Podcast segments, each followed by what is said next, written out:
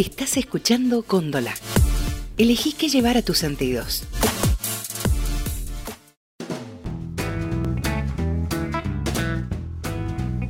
La ciencia es la lógica y la creatividad. Es el acierto y el error, las dudas y las certezas. La ciencia es el método y la pasión. Es el científico, el docente, el alumno, el laboratorio, la universidad y la sociedad. La ciencia no se agota en el paper. La ciencia está hecha para ser contada. Bienvenidos a Ciencia Pública, el podcast de la Universidad Nacional de Cuyo, en el que charlaremos con científicos sobre ciencia y su recorrido personal. Mi nombre es Cristian Quiroga. Mi nombre es Denis Illesca. Mi nombre es Bárbara Bustos. Mi nombre es Cristian Gabriel Sánchez, yo soy químico de formación, trabajo en la simulación computacional de sistemas que están entre la frontera entre la física y la química, que tienen que ver con la interacción de la luz con la materia. Eh, soy investigador independiente de CONICET, en la Facultad de Ciencias Exactas y Naturales de la Universidad Nacional de Cuyo, próximamente en el Instituto de Ciencias Básicas también.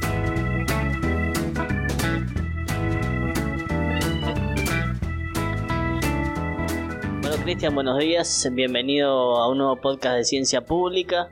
Vamos a hablar un poco sobre lo que tiene que ver nada más y nada menos con tu investigación que estás haciendo aquí en la Universidad Nacional de Cuyo, en la Facultad de Ciencias Exactas y Naturales. Vamos a meterte un poquito también con la física cuántica, porque has estado dando una charla sobre el gato de Schrödinger, un gato polémico que tenemos aquí en la física, pero que está bueno para adentrarnos también en la temática en general. Y por supuesto sobre tu vida personal, sobre tu recorrido que, que has realizado y que te ha traído hasta aquí a Mendoza. Así que bienvenido aquí al podcast de Ciencia Pública y empezamos nada más y nada menos que con una pregunta un poco general. Nos vamos a meter en la cuántica y la idea es saber qué es la física cuántica, porque escuchamos mucho de cuántica, de cuántico, de cosas así que llevan ese adjetivo, pero esa palabra viene de la física y queremos saber qué significa. Bueno, primero que nada, buenos días. Uy, qué difícil. Em, eso es una pregunta que me hace mucho. Me pasa cuando la gente me pregunta qué hago. ¿Y usted, ¿y de qué trabaja? Y yo soy profesor universitario, digamos, porque es mucho más fácil. no, bueno, pero ¿qué? Y mecánica cuántica. Uh, no, ya ahí diverge. Em, la física nueva, digamos. La física cuántica es la física del siglo XX. Eh, en la que nada es tan definido como, como lo era antes, ¿no? O sea, eh, todo lo que conocemos como, física que nos enseñaron en el secundario, eh, o que, casi todo el mundo ve, habla de la trayectoria, de la posición, de la velocidad, y esas cosas dejan de tener sentido en, la física cuántica. En la física cuántica los objetos que describen, eh, los objetos matemáticos que, describen en la realidad, que son el modelo de la realidad, no son tan tangibles ni tienen un, una relación tan directa uno a uno entre lo que observamos y lo que se mueve adentro de la matemática que describe a la física. En el, caso de la física clásica, eh, la posición, todos tenemos una, un conocimiento, una, un conocimiento, vamos a decir, una conceptualización intuitiva de qué es la posición y la geometría euclidiana tiene muchísimos años y ya medio como que la hemos eh, eh, aprendido desde chicos, entonces el concepto de coordenada nos es, tiene, no, nos es más fácil correlacionar lo que pasa en el mundo con lo que pasa dentro del mundo platónico ese de la geometría euclidiana. Cuando uno pasa a una geometría que no es así, eh, no es para nada obvio. Y ahí reside, creo yo, una parte importante del misterio de la cuántica. Hablaste de, ruptura de, paradigma, de cambio. Evidentemente la cuántica lo que implica es una visión distinta del universo, por lo menos la que teníamos antes de, esa teoría. Y hablaste de trayectoria, de posición y de velocidad. ¿Qué significa eso? O sea, ¿cómo cambian esos conceptos en la cuántica con respecto a lo que traíamos? ¿Qué significa que cambie el concepto de trayectoria, que cambie el de posición, que cambie el de velocidad? Eh, no existen más. A ver si eh, son cosas que se pueden medir, pero dejan de tener valores definidos. O sea, no, no puedo hablar de que un objeto tiene ciertas propiedades. Por ejemplo, el principio de incertidumbre es otra cosa que resuena, quizás um, no es tan popular como, como otras cosas, como el tema del gato, pero está relacionado. en el cual lo que básicamente dice es que un objeto no puede tener, no puede tener definidas varias propiedades al mismo tiempo. O sea, yo puedo decir de un dado que cayó, eh, que es de color blanco, que tiene puntos negros y que salió el número 6. Eh, en cuántica, ese tipo de, descripciones completas de las cosas como decimos que son, eh, no existen. Si yo quisiera describir, por ejemplo, por dónde va un electrón, yo no podría. No, a pesar de que quizá en algunos experimentos lo ves, lo ves a, través de la manifestación que produce en el medio ambiente, no estrictamente lo que las ecuaciones dicen es que no tiene una posición y una velocidad definida las dos al mismo tiempo. O sea, si yo quiero conocer la posición no puedo conocer la velocidad y viceversa. O sea, esas dos propiedades no pueden tener una realidad objetiva independiente de mi observación eh, al mismo tiempo. ¿Y eso es una propiedad intrínseca del, del mundo que vemos o tiene que ver con, la observación, como vos decís? ¿Cómo, ¿Cómo es ahí el tema? Bueno, eso es discutible. Eh, o, está en discusión. Eh, todo depende de, dónde, qué pensemos que es real. Si lo que pensamos que es real es eh, la función de onda, que si le damos entidad ontológica, quizá eso ponerse demasiado filosófica. A ver, si, decimos que la función de onda, que es el objeto matemático primordial en la cuántica, es real, entonces lo que existe es eso. Y, lo, y otros son emergentes que aparecen en algunas condiciones y en otras no. Em, las condiciones del mundo usual en el que vivimos, de, presión de temperatura, de velocidad, de energía, etc., hacen que veamos las cosas de esa manera más clásica. O sea, eso es una corriente filosófica en la que el, mundo clásico es un emergente del otro. No vemos las características extrañas como la interferencia, la incertidumbre, eh, el entrelazamiento y otras propiedades extrañas que tienen las ondas, porque en nuestro régimen, eh, en nuestro régimen macroscópico esas cosas no se manifiestan directamente. Se manifiestan indirectamente en el hecho de que esta llave que tengo en la mano, que el que escucha no la ve, pero se la puede imaginar, eh, la puedo agarrar y puedo decir está acá y tiene color tal y etcétera. Pero el, hecho de que esta llave esté acá es como un emergente mucho más complejo de una, de una realidad que matemáticamente es, de nuevo, infinitamente más complicada que una mera posición. Es bastante antiintuitivo lo que decís, porque si nosotros imaginamos, decíamos recién si queríamos describir la trayectoria de un electrón. Supongamos ahora que queremos describir la trayectoria de un auto. Hago un viaje, salgo de la estación de servicio y me voy a Mar del Plata y yo puedo saber en qué lugar estoy en un momento dado Puedo decir estoy, no sé, en Junín eh, y puedo decir a qué velocidad estoy yendo hacia Mar del Plata cuando estoy en Junín. O sea, puedo describir eso en la realidad. Y de repente cuando voy a un electrón no lo puedo hacer.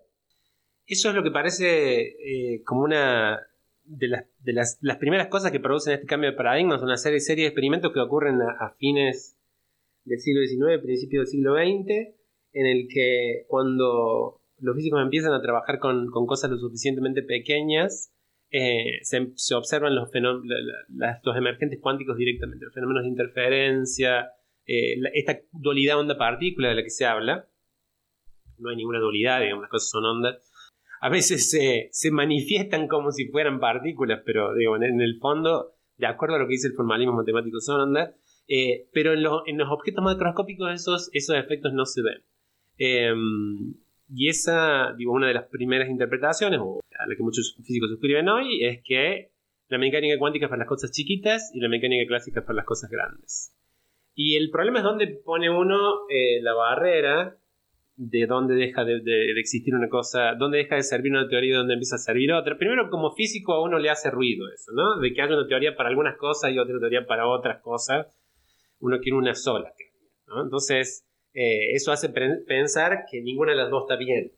Y, de nuevo, esa barrera eh, quizás en 1920 y pico, 1930 estaba más o menos bien puesta. Y una cosa son los electrones y las moléculas. Em, y otra cosa son los autos. Em, y un poco ahí va para, para, meterlo al gato en la escena. Eh, em, cuando Schrödinger en su paper de 1927 menciona la, cosa, la, cuestión del gato, hace referencia a eso. Los objetos macroscópicos, esto que estoy diciendo, no lo veo. Entonces tiene que haber alguna, alguna, eh, algún límite entre una zona y otra. ¿Y es completa la, la, teoría de la física cuántica? ¿Alcanza para describir todo lo que, lo que existe? Me supera esa pregunta. Yo creo que no, pero eso es una opinión, ¿no? O sea, eh, como probablemente todo lo que estoy diciendo, ¿no?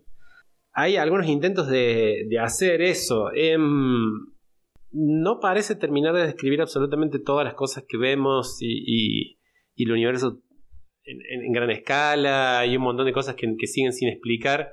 Eh, creo yo que todavía no es la teoría última. De hecho, eh, embarcharla con la relatividad general, por ejemplo, que es la que describe los agujeros negros y cosas así, eh, todavía no es algo que, que, se haya hecho. Si bien hay candidatos para, para esas teorías, cuantización de la, de la gravedad, por ejemplo, la, la, fuerza de gravedad es una cosa que sigue sin explicación dentro de la mecánica cuántica, así que todavía hay que avanzar más en la teoría. Pero eh, si existe una teoría unificada de acá a un tiempo, se va a parecer mucho más a la cuántica que la clásica. Tiene como el 99% de los ingredientes vienen de ahí. De hecho, digo, el problema es cuantizar la gravedad, no descuantizarla. Claro. claro. Suena raro, pero digo, está la idea, como vos decís de fondo, de que exista una teoría única que describa todo, o una teoría unificada que describa todo. Pero podría pasar también que el universo lo describamos a partes y así a los ponchazos y no tengamos otra también, ¿no es cierto? Pero eso me parece que se debería más a nuestra inutilidad o incapacidad de humana de comprenderlo que, a la... qué uno dentro de lo que es eh, la, forma de pensar de, la física que yo me gusta pensar, quiero creer que existe un único modelo matemático en el que se, se puede meter todo, ¿no? Es un poco el, el santo grial de la física. Son el club de Einstein, digamos, en ese sentido, ¿no? Sí, es, pero bueno, eso es, ese club es un club filosófico o epistemológico eh, al, que, al que yo suscribo, no necesariamente tiene que ser el único club. Bueno, sabemos que también que diste una charla de coherencia. ¿Qué es la decoherencia y por qué decoherencia? Si, si se denomina decoherencia, debe haber algo que, se, que sea coherente también. ¿Qué es la decoherencia la coherencia en física cuántica? Eh, muchos, o la mayor parte de los fenómenos eh, extraños de la, de la, mecánica cuántica, como son fundamentalmente el fenómeno de interferencia, eh, que una de las formas menos difíciles de verla quizás es el experimento de las dos rendijas, en las que yo, digo, si yo hago tiro luz por dos a través de dos rendijas que están cerca, lo que voy a ver si le proyecto esa luz en una pantalla que está a una cierta distancia de esas rendijas es un patrón de interferencia. Voy a ver franjas brillantes y franjas oscuras de acuerdo a si las ondas entran en lo que se llama en fase del otro lado eh, cuando llegan a la pantalla o no. Lo mismo pasa cuando, y ese es uno de los grandes descubrimientos eh, una de las grandes observaciones experimentales que llevan a pensar que las cosas eh, están, son todas ondas, es que si hago lo mismo con electrones pasa, pasa lo mismo. Veo franjas en donde hay más probabilidad de, que los electrones peguen y otras franjas en donde la probabilidad es cero. Ese fenómeno de que los electrones se eh, comporten como ondas eh, es la coherencia. Cuando los electrones se propagan, la, la, propagación de esas ondas son ondas que son números complejos, aparte no, no son números reales, sino son números complejos. Eh, y toda la parte imaginaria de esa onda es la que tiene que ver con el movimiento de esa onda y con muchos de los fenómenos de interferencia que vemos. O sea, si, si no existiera esa coherencia, si yo hablara solamente, eh, si yo eliminara toda esa parte imaginaria de la, de la función de onda, no vería esos fenómenos de interferencia. Entonces la coherencia es la responsable de que yo vea uno de los fenómenos que, que, veo son, es la interferencia.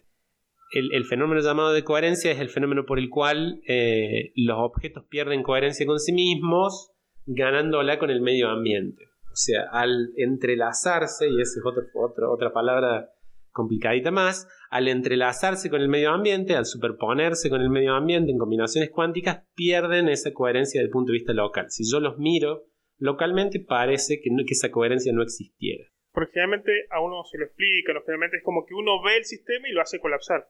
O sea, que el mismo sistema se está viendo a sí mismo o el ambiente como que lo está viendo, no hace falta un observador pensante para hacer colapsar la realidad. Definitivamente no hace falta un observador pensante para nada. O sea, la realidad es lo que es independientemente del observador pensante. Porque ahí es donde van todas esas interpretaciones misteriosas y sí, esotéricas. A eso iba de que hay un Dios que lo mira de arriba sí, ahí, superior. no, ya, a ver, que si hay o no lo hay es como eh, es una pregunta inacible si nos ponemos popperianos digamos si no lo podemos demostrar eh, no lo podemos falsar ergo digo no te puedo decir que los unicornios no existen no, no, no puedo demostrar que no existen los unicornios. Entonces no, no sé si existen creo no, que no hace falta todo eso. Em, el tema del observador es una forma de ver de, de, interpretar el resultado en la que si, si el medio ambiente observa de alguna manera, eh, entre comillas, eh, con los dedos, si el medio ambiente observa, entonces hace que el sistema pierda coherencia eh, consigo mismo. Em, ahora, no lo, una forma de verlo es como un proceso de observación. Está bien, si uno viene con la interpretación de que hay un postulado que dice que cuando yo observo la, la función de onda colapsa, entonces lo que hace el medio ambiente en una observación continua es un colapso despacito en el que hace perder la coherencia. Em, creo que la descripción matemática más adecuada es olvidarse del colapso y pensar que lo que se establece con el medio ambiente es eh, eh, la función donde se desparrama, se mezcla con, el, con la función de onda del medio ambiente, aparece coherencia en la función de onda conjunta de las dos cosas y eso, eh, por una cuestión que tiene que ver puramente con la matemática, hace que si yo miro solo mi sistema, esa coherencia ha, desaparecido localmente. Pero no es porque no esté, se fue al medio ambiente. Y un poco esa es eh, la, propuesta del programa de investigación de coherencia, de que quizás esa es la explicación de por qué las cosas las vemos como las vemos y no vemos todo el efecto cuántico, porque estamos mirando solamente un pedacito del universo y no todo el universo. Esto serviría también como para ilustrarlo, ¿cómo sería con el gato de Rodinger? Que es como la, típica ejemplo que nos dan en la tele o en aquel lado para explicar lo que es la cuántica. ¿Cómo definiría esto o facilitaría el ver si el gato está vivo o está muerto? En algún momento uno, tiene, en el experimento que propone Schrödinger, em, uno tiene una sustancia radioactiva que eh, en la descripción usual esa sustancia radioactiva siempre está en una superposición de haber decaído y no haber decaído. Como que esas dos posibilidades se encuentran. Super... Cuando digo superpuestas, quiere decir que la, descripción matemática es una suma de las dos posibilidades, con algunos coeficientes. Entonces, em, en algún momento en el proceso en el que él dice, bueno, yo la, la engancho con un, tengo un contador Geiger que va a sonar, va a hacer un clic cuando, cuando el átomo haya decaído y ese clic va a ser, mueve un martillito que rompe una bolita de ácido que tiene ácido cianhídrico adentro, o cianuro de hidrógeno, y eso mata al gato. Em, lo que la teoría de coherencia dice es que en algún momento ese átomo, en algún momento no, siempre está superpuesto con el resto del entorno, y entonces eh, las dos variantes esas en las cuales eh, esa suma se mantiene, desaparecen sus términos de interferencia. Entonces la realidad o es una o es la otra, y no las dos al mismo tiempo, eh, como, como lo describiríamos si todo siguiera una función de onda. Entonces, si yo, ¿dónde falla el razonamiento? ¿Está bien? De, que, que, lleva a la paradoja. Si yo tengo el átomo superpuesto en una en decaído y no decaído, como una suma de 1 sobre raíz 2, etcétera, cada, cada pedazo, en la cual ambos tienen la misma probabilidad, pero pueden manifestar fenómenos de interferencia. Y yo pienso en el sistema solamente como gato, contador Geiger, eh, átomo, todo aislado, entonces no tengo más remedio que terminar pensando que el gato está en una superposición de vivo y muerto. Ahora, si yo eso lo meto en un medio ambiente, está inmerso en un medio ambiente, no puedo hacer nada para evitarlo, está metido dentro de una caja, la caja eh, se comunica con el resto del, universo a través de fotones, etcétera, etcétera. Entonces, lo que esa coherencia que existe entre los dos estados atómicos se pierde rápidamente porque esa información se registra sobre el medio ambiente. El medio ambiente registra eh, la alternativa gato vivo, gato muerto muy, muy rápido. Eh, y entonces no podría crear esa superposición. No si bien la del átomo superpuesto sobrevive porque es lo suficientemente pequeño como para que su interacción con el medio ambiente sea baja, eh, cuando yo empiezo a hacer eh, estos entrelazamientos entre cosas más grandes, esa coherencia se hace cada vez más difícil de generar eh, o de mantener. ¿Esos cambios se pueden considerar irreversibles? Del punto de vista práctico, sí, son extremadamente rápidos. Eh, irreversibles porque la, información se propaga en el universo de una forma, digo, básicamente a la velocidad de la luz. Los fotones viajan, interactúan con todo el resto del, medio ambiente a la velocidad de luz. Hay otras cosas, digo, cuando una molécula choca, viaja y choca con otra, eso es un poco más lento, pero el proceso por el cual se va registrando esa información sobre el sistema y sobre si tomó un camino o el otro es muy, muy, muy extremadamente rápido. Absolutamente instantánea para los tiempos macroscópicos en los cuales nosotros vivimos es como una interpretación aparte de la de Copenhague o es un complemento, como la que estábamos hablando recién del, colapso? Me parece que se pelea un poco con la interpretación de Copenhague. Eh, la interpretación de Copenhague, en, en mi interpretación de la interpretación, porque esto, como sabemos, tiene, vas a saber qué, qué demonio es lo que tenía Bohr en la cabeza y, y, y qué, qué, qué, es lo que tiene cada físico que interpreta esto. Entonces, en mi interpretación de la interpretación es lo que hablábamos antes. Existe, existe una física para los objetos macroscópicos, una física para los objetos microscópicos y, y esa digo, es, es mi conocimiento de la interpretación de Copenhague. Entonces, esto se pelea con eso y dice, no, la cuántica sirve para absolutamente todas las escalas y lo que, vos, lo que uno ve en el mundo macroscópico es una consecuencia justamente de que las cosas son cuánticas y de que se superponen con el medio ambiente y entonces por eso vemos lo que vemos. Entonces, la realidad clásica es un emergente de la cuántica. Es mucho más... se pelea, se pelea mal. Eh, no sé si propone, sí, le podemos decir, eh, hay una, creo que la mayor parte de los proponentes de, dentro del programa de investigación de la coherencia tienen una interpretación que es profundamente distinta a la de Copenhague. Eh, probablemente más cercana a, la de los muchos mundos que a la de, que a la de Copenhague. Pero esto también implicaría que si la, la, misma realidad hace colapsar o hace que determine, no sea ya necesario la, la, idea de los mundos paralelos, porque esa información la sigue manteniendo el, el ambiente y no, hace, no nos hace falta crear un universo aparte para que guarde esa información. Si uno se mantiene dentro del programa de coherencia, y dice, entonces, eh, las dos variantes del gato vivo y el gato muerto no se superponen entre sí, pero son tan válidas unas como otras. Hay algo que sigue en el nudo de la cuestión, que es la, cuestión probabilística de por qué pasa una y no, la otra, ¿no? O sea, por qué yo veo una de las realidades y no la otra. yo diría que la mayor cantidad, la mayor parte de, de los investigadores que trabajan en el programa de coherencia, yo soy un mero lector, me da la impresión de que comulgan con la interpretación de los muchos mundos. Que ahí, que eso es una interpretación y tiene un montón de problemas porque epistemológicamente es eh, discutible, si es falsable, si no es falsable, etc. Pero es como, eh, si uno dice desde el punto de vista de, cuchilla de Ockham, es decir, a ver, ¿qué es lo mínimo que necesito yo para poder explicar esto? Uno termina eh, llegando a esa conclusión, quizás como una alternativa. Entonces, eh, no existe un universo, sino un multiverso en el cual cada una de esas realidades, eh, de las posibles alternativas de resultado del experimento, sucede y vemos una porque estamos todos en la misma. Eh, y estamos de acuerdo en el resultado del experimento porque estamos todos en la misma rama.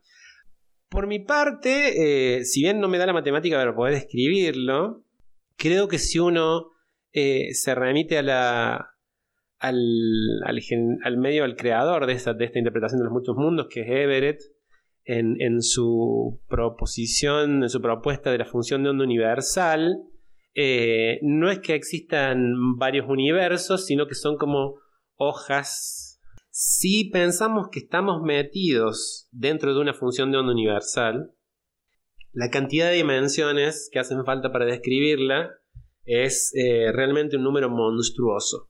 Entonces es eh, posible pensar, y eso tiene que ver con, con, imaginación, de que esta realidad en la que estamos compartiendo nosotros tres aquí en el aula hablando, vive en una.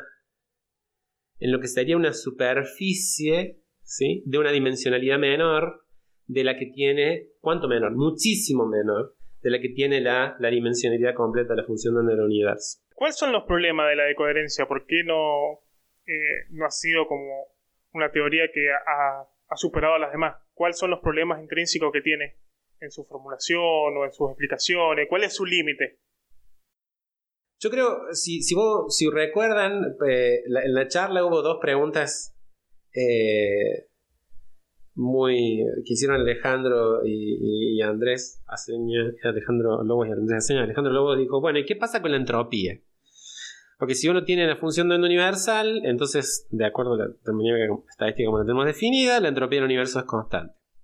Eh, bueno, está bien, ok, la entropía del universo es constante, pero digo, en la mayor parte de las cosas que vemos la entropía crece como loca. Entonces, eh, eh, si, si, la entropía de las cosas que vemos normalmente crece como loca, tiene que haber algún lugar en el universo en el cual la entropía esté bajando. Entonces creo que por eso hay mucho proponente de que son los agujeros negros los que se chupan la entropía, etc. Ahí ya me estoy yendo fuera y eso tienen que hablar con, con el relativista para que les diga algo sobre eso. Entonces eso es una objeción eh, complicada.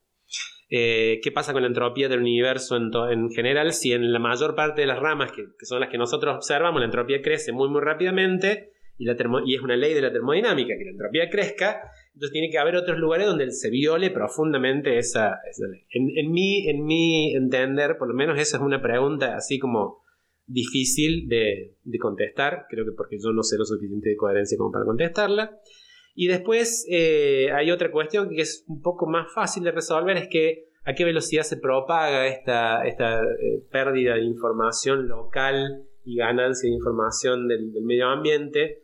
Eh, creo que es con eso, con, que se propague la velocidad de la luz, alcanza. Ese es uno de los límites, por ejemplo. Y el otro límite complicado es que parece ser necesario la existencia o el suscribir con la teoría de los muchos mundos de Everett para que la de coherencia termine de explicar las cosas, porque si no, no, explica nada, ¿está bien? O sea, me dice, ¿por qué no ves la interferencia? Está bien, ok, no la veo, por esto, etcétera, etcétera. Pero ¿por qué pasó una alternativa y no la otra? O sea, si yo quiero decir, si yo me, me, me, empecino y digo, no, no, hay un solo universo, entonces no expliqué nada, porque en algún momento la otra alternativa dejó de ser posible. ¿Y por qué dejó de ser posible? Entonces se me rompió la teoría y tengo que inventar algo para que la explique. Si yo me mantengo dentro de los multiversos, entonces puedo explicar que, bueno, sí, lo que vemos es una alternativa. En realidad es, es una salida un poco, y eso es lo que los, críticos dicen que es, eh, eh, y es una crítica fuerte, es decir, bueno, para explicarme cómo funciona este, me inventaste infinitos universos, entonces dejate hinchar, no explicaste nada. Eh, y eso, si explicaste algo o no explicaste nada, depende un poco de la epistemología con la que uno suscriba. ¿Cuál es tu, tu rama de investigación? ¿A qué te dedicas en la, investigación? Yo estudio, eh, entre otras cosas, pero fundamentalmente la interacción de la luz con la materia. Eh, y dentro de eso, tratar de explicar cómo funcionan ciertos procesos como la fotosíntesis o las células solares. Bueno, y hablaste de la fotosíntesis, que es uno de los fenómenos justamente donde la luz interactúa con la materia, eh, y es un fenómeno que nosotros, la mayoría que hemos pasado por la escuela, aunque sea secundaria, hemos, hemos estudiado, hemos visto, quizás de forma general, por supuesto, pero que lo tenemos. Miramos una planta y si nos dicen fotosíntesis, más o menos sabemos de qué estamos hablando en forma general.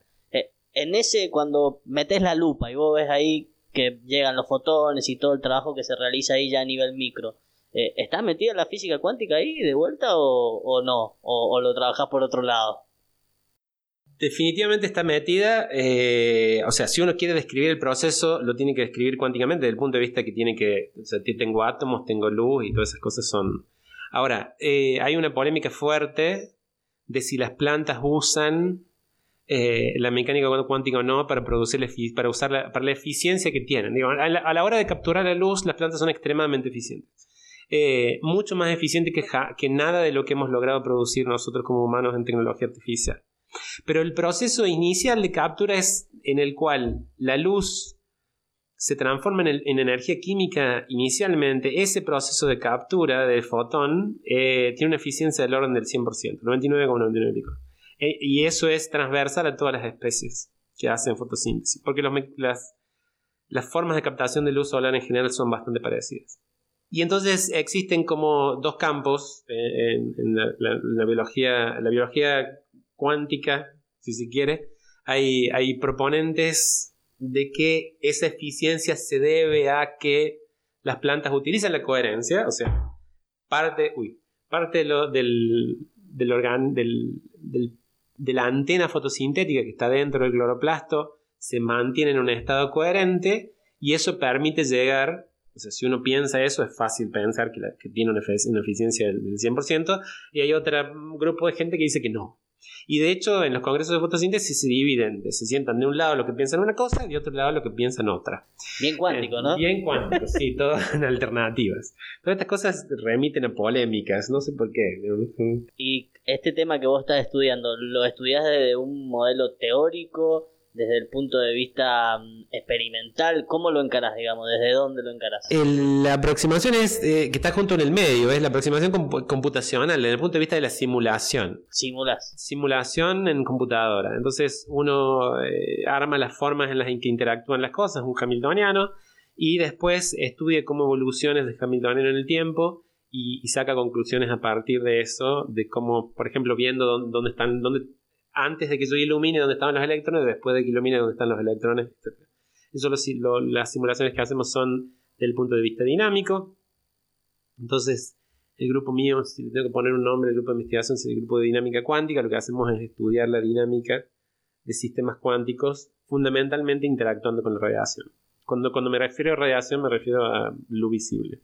¿Y los datos? Eh, ¿Son datos que provienen de algún otro grupo de investigación? ¿Son de ustedes? ¿De dónde vienen? En em, muchos casos son cosas imaginadas, digamos, en que uno arma. Le metes datos a la simulación. datos, sí, uno eh, utiliza estructuras. Nuestros modelos en general son lo que se llama atomísticos, o sea, que tienen estructura atómica, y eso lo sacamos de información de, la que se conoce de cómo, cómo es la estructura de, de algunos sistemas que sirven como células solares. Y en algunos casos, eh, y esos son los más las investigaciones más divertidas, más fructíferas, interactuamos con grupos experimentales que eh, trabajan en el diseño de materiales para captura de energía solar. Bueno, y con respecto a la ciencia, si tenemos que, si tenés que irte hacia atrás, empezar a rememorar, quizá a la adolescencia o a la infancia, ¿cuál ves vos eh, ese primer acercamiento a la, ciencia en general? No, no sé si a la química o a la física, porque quizás es, muy en detalle, pero a la ciencia en general, que vos digas, mira, acá en este momento, cuando era chico, yo me vinculaba de esta manera con algunas cosas que tenían que ver con lo que hoy me gusta hacer, que es hacer ciencia. Yo soy un nerd, un, ñoño, no sé cómo la palabra técnica en castellano, eh, nacido criado de chiquito. Mi mamá es física y mi papá es matemático. Entonces yo tuve, para mí la ciencia, yo nací ahí, ¿no? Eh, y yo creo que tenía unos pocos años y ya eh, según dice mi abuela, no sé, yo no, no, no, obviamente no tengo recuerdo de esas cosas. Mi abuela, mi mamá dice que yo decía que cuando me preguntaban qué me gustaba, a mí me gustaba la física, la geología, la química, la matemática, todas, todas las cosas de, a ver, tengo tíos geólogos, eh, o sea, me pasaba mucho tiempo en la casa de mi abuela, eh, tengo dos tíos geólogos que, venían, de hecho uno vivió muchos años aquí en Mendoza, la casa de mi abuela estaba llena de, rocas, piedras, minerales y etcétera, yo tenía juegos de química de que recuerdo, siempre estuve muy, muy enganchado con la ciencia. Siempre me gustó mucho más estar eh, estudiando, investigando, haciendo experimentos que haciendo otras cosas que le gustan más a los niños normales. Eh, mis hermanos estaban todos en la pileta y yo estaba en la computadora programando. Una de las cosas decisivas que yo veo, puedo ver hoy, o sea, más allá de que mi interés, porque era, si bien era un, un profundo interés por la ciencia, era como extremadamente general, y, yo, eh, si veo algo que ha marcado mucho mi carrera, ha sido mi capacidad de trabajar, de utilizar la computadora como herramienta dentro de la ciencia, ¿no? Esto de la simulación computacional. Eh, eso lo he hecho desde, desde casi siempre. Y yo creo que la, o sea, puedo identificar en lo que es mi historia un, hito que es, que es crucial. Yo eh, mi papá hizo el doctorado en los Estados Unidos, volvió a Argentina y después hizo un, postdoc en Berkeley. Eh, el que era director del departamento de matemática de Berkeley en ese momento era muy amigo de él, un argentino, se llama Tito Grunbaum. Íbamos mucho a la casa de, Tito los fines de semana, etc. Y ellos tenían una Radio Shack, una, una de las primeras computadoras personales que, que hubo. Esto estoy hablando del año 78-79. Yo tenía entre 6 y 7 años. Y cuando yo agarraba esa máquina a mí me fascinaba jugar y escribir. No, no, no, no existían juegos para computadoras en ese momento. Las computadoras la única forma que se usaban era programar. Y desde ese, a mí me, me, me, me encanta, no sé por qué, yo tenía una fascinación con esa máquina y con lo que se podía hacer con eso. Estamos hablando de un, de un niño que debería haber estado haciendo otra cosa, para que, sé yo, a mí me gustaba mucho eso. Y según cuenta mi padre, eh, Tito le dijo, che, Cristian, cuando vuelva a Argentina, llévate una máquina. Y mi papá, eh, cuando vendió el auto, que era lo único que tenía, porque la, la verdad que la pasamos, no, era la plata lo que abundaba, porque mi papá estaba con una beca externa de CONICET y en ese momento, bueno, eh, el país no estaba pasando por un montón de, problemas y no llegaba a veces el, cheque durante meses y vivíamos de arroz y etcétera, pero, pero a, mí me, me gustaba. Eh, cuando mi viejo vendió el auto y consiguió mil y pico de dólares que, que tenía, compró unos pasajes para que nos volviéramos y, y la plata extra que tenía la compró una, una, Apple II, que había recién salido en ese momento. Y yo aprendí a programar esa máquina cuando volví de allá, a los 9, 9 10 años, programaba en, en, Basic y y mi papá me, eh, para, para, darme cosas para programar, él me hacía dibujar cosas, eh, hacía gráficos de funciones en coordenadas polares y cosas así. Estamos hablando de que tenía 11 años, estaba haciendo eso. Eh, entonces, eh, yo para mí, programar computadoras es algo natural. Eh, yo creo que eso es, es, es, crucial. Mi papá me dio en su visión de lo que podía hacer por mí en, ese, en, esa forma. Él me enseñó muchísimo matemática también usando esa, esa herramienta. Eh, mi papá es, un tipo que él, es matemático y es matemático al 99%. Entonces, eh, es una de las pocas cosas de las que le gusta hablar. Entonces, eh, digo, no, con mi viejo no íbamos a jugar al fútbol. Nos sentamos en la computadora y él me enseñaba uh, qué eran la, las funciones trigonométricas. Saliendo un lagrimón. En ese comunicarme con mi viejo y encontrar un lugar en el para hacer cosas juntos, él me dio... E, ese año en los Estados Unidos para mí fue crucial, porque yo aprendí a hablar y a escribir en inglés antes que en castellano, y eso me permitió acceder al idioma inglés desde muy temprano sin tener que, que, que aprenderlo, y por lo tanto acceder a una enorme cantidad de literatura y cosas que, que existían en, en mi casa, porque había muchísimos libros en inglés, entonces yo leía mucho y eso fue una de, la, una de, las cosas que creo que me dio él. Y la otra fue en esa comunicación que yo tenía con él cuando, cuando éramos chicos, en ese espacio de juego que era para nosotros sentarnos en la computadora. Mm, yo aprendí bastante de lo que es geometría analítica, análisis matemático y programación de computadoras en, entre los 10 años y la adolescencia. Eh, no sé si se lo deseo a nadie eso, no sé si, si está bueno o no está bueno. Después ha habido años de terapia. Pero, pero yo creo que eso ha sido eh, crucial en la determinación de lo que es hoy eh, lo que yo hago. Porque si, si yo me pongo a ver el recorrido mío también en, en la ciencia, yo empecé queriendo hacer biología molecular. ¿Qué, qué más alejado de la matemática?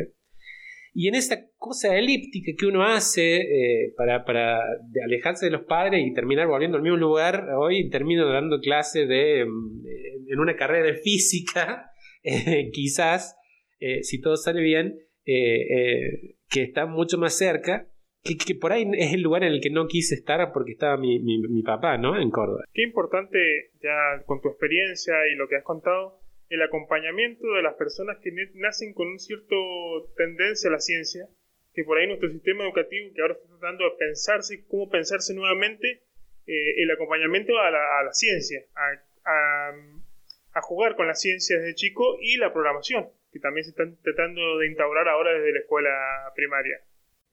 Definitivamente como, como país necesitamos eh, una, una, fuerza de trabajo eh, que esté preparada para la economía que, viene, que ni siquiera sabemos cuál es, pero que seguramente va a estar basada en el conocimiento. Y, y, no en el conocimiento estático, enciclopédico, clásico, que es la forma en la que estamos. Es un conocimiento profundamente dinámico en el que las habilidades que, que van a primar son la capacidad de comunicación, de resolución de problemas, y en esa capacidad de resolución de problemas pasa, va, va a estar la, no voy a decir informática ni la computación, la programación va a ser transversal a eso, me, me da la impresión a mí. Dijiste que, bueno, llegar a Mendoza ha sido un proyecto no solamente individual, sino familiar. ¿Cómo está compuesta tu familia? ¿Quién es tu familia? ¿Quiénes te acompañan en el día a día cuando salís de acá, cruzás el portón y tenés que ir a tu casa?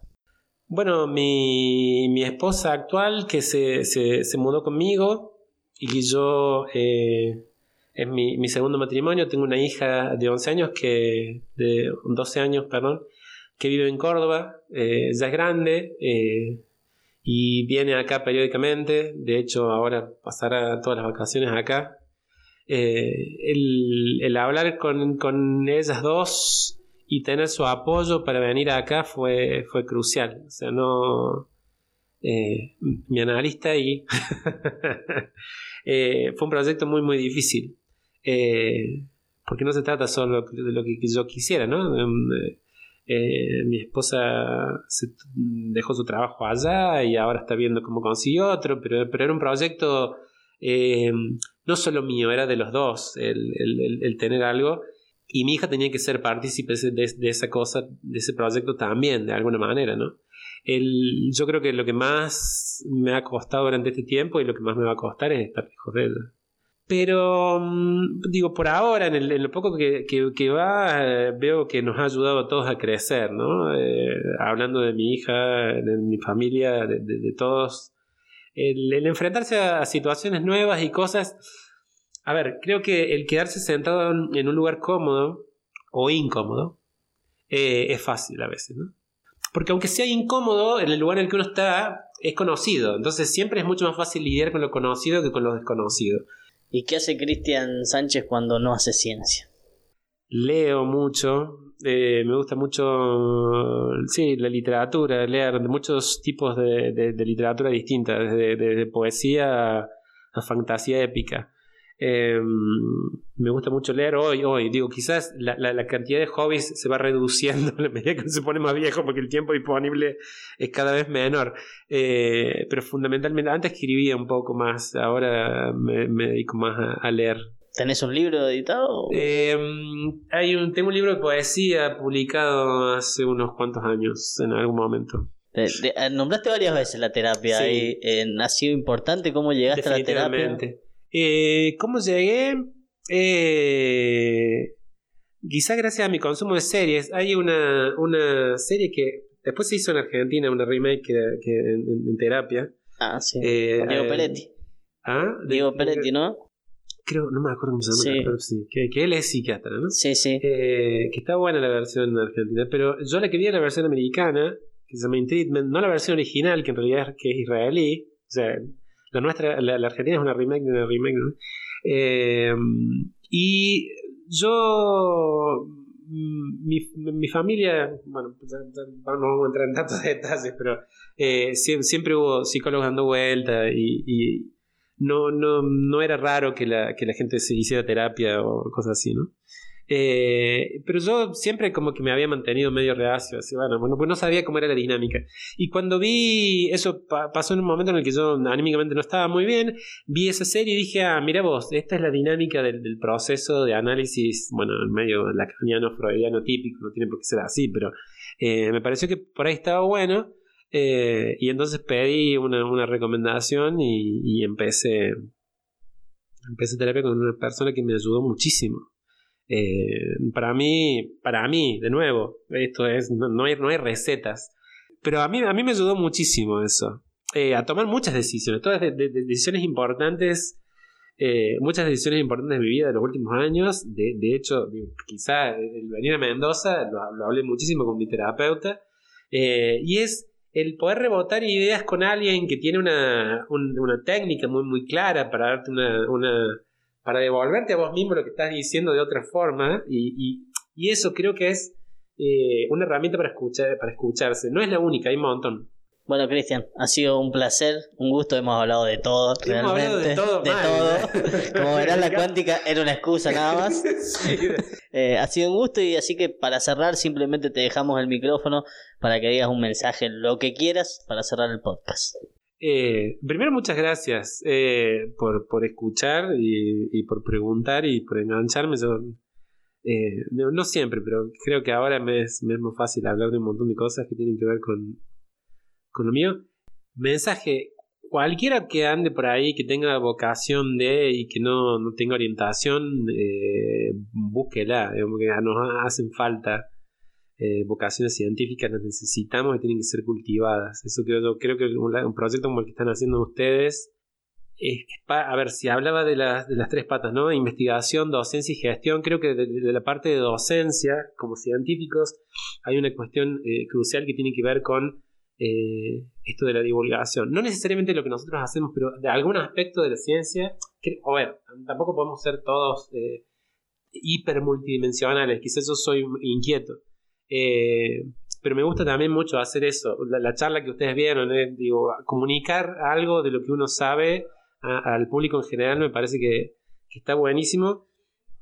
A mí me gusta, me divierte muchísimo, pero por otro lado, la respuesta que uno recibe eh, me parece que a veces quizá despierta intereses que, no se hubieran dado si no, si no se hubieran dado esos, esos ámbitos. Eh, los científicos no podemos estar encerrados en el laboratorio, tenemos que salir afuera. Gracias, Cristian. ¿eh? Gracias. Esto fue Ciencia Pública, el podcast de la Universidad Nacional de Cuyo.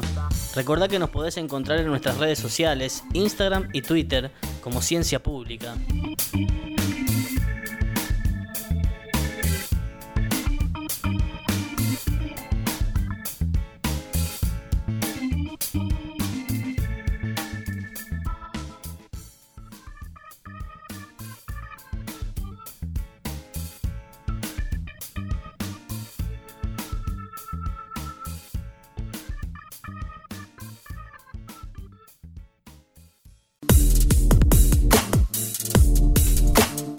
Estás escuchando Cóndola. Elegí qué llevar a tus sentidos.